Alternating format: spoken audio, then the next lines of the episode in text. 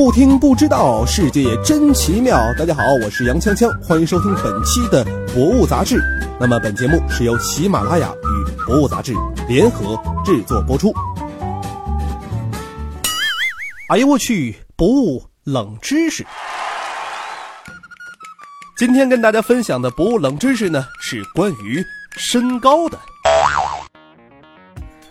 在人们的观念里啊，社会越进步，经济会越发达，这饮食水平呢也就越高，人应该是越长越高才对呀。比如今天的九零后、九五后们，他们很多呢都比父母一辈呢要高出不少。不信的话，咱们呀就往前倒倒，在欧洲工业革命之前，老百姓的平均身高呢都维持在男的不到一米七。女的一米五几这种状态，而到了二十世纪，男女的平均身高啊都增长了五厘米左右。然而呢，在事实上，这个人类进化的身高规律并不成立，因为我们的原始人祖先啊，平均身高跟现代人是差不多的。科学家经过发掘和对比发现，三万年前山顶洞人。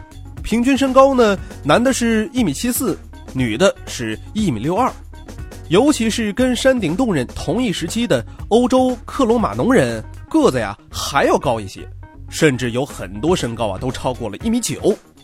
哎，有人要问了，这是什么情况呢？哈，从三万年前到三百年前，在这么长的时间里啊，人类怎么会变矮了呢？其实啊，这是因为一个伟大的文明进步，就是农耕。因为人类学会了种地，所以就变矮了。根据考古发掘挖出来的遗骨，科学家发现啊，人类刚学会种地的那些年，人的健康状况啊反而不如以前了。不光个子变矮了，生病啊也比以前更多了，就连平均寿命都比以前短了。哎，这可就奇怪了啊！按理说，农业出现之前，人们只能靠打猎、采集过日子，整天啊跟那些啊毒蛇啊、猛兽啊打交道，并且呢居无定所。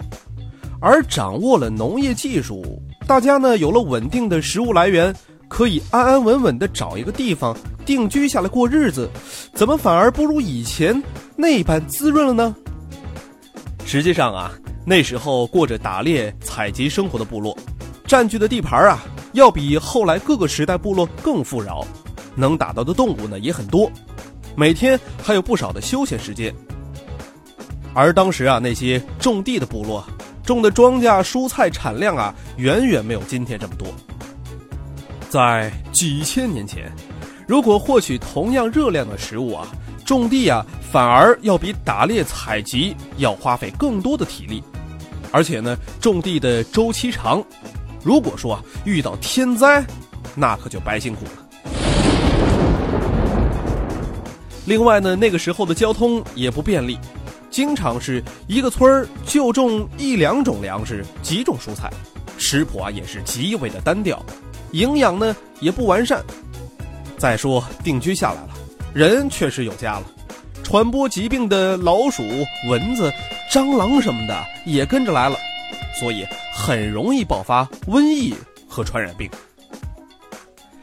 尽管原始的农业社会有这么多的缺点，但是后来的人类历史上啊，却是农耕民族越来越占优势，把那些游牧民族啊排挤到了生态边缘地带。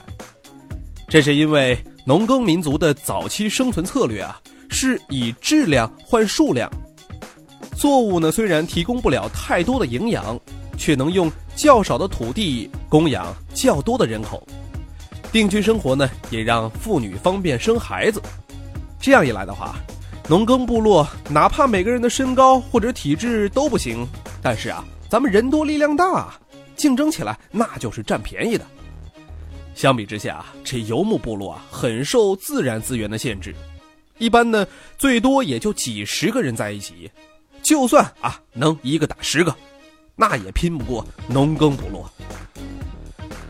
随着农耕文明的越发成熟，人类的社会也在发展进步，人类的平均身高才开始按照我们想象的那样，随着时间慢慢的增长。